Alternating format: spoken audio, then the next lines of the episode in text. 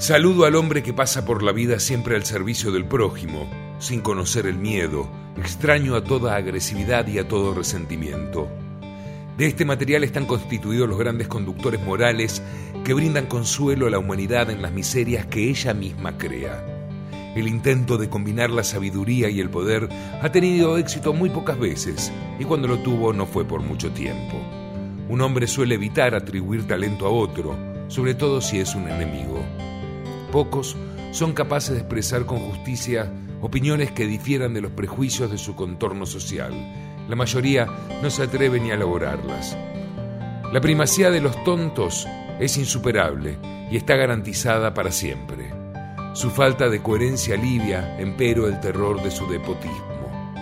Para ser primer miembro perfecto de un rebaño de ovejas, se debe ser sobre todo una oveja. Los contrastes y contradicciones que pueden convivir pacífica y permanentemente dentro de un cráneo tornan ilusorios todos los sistemas de los optimistas y pesimistas políticos. La risa de los dioses hace naufragar a quien intente proclamarse juez en el campo de la verdad y del conocimiento.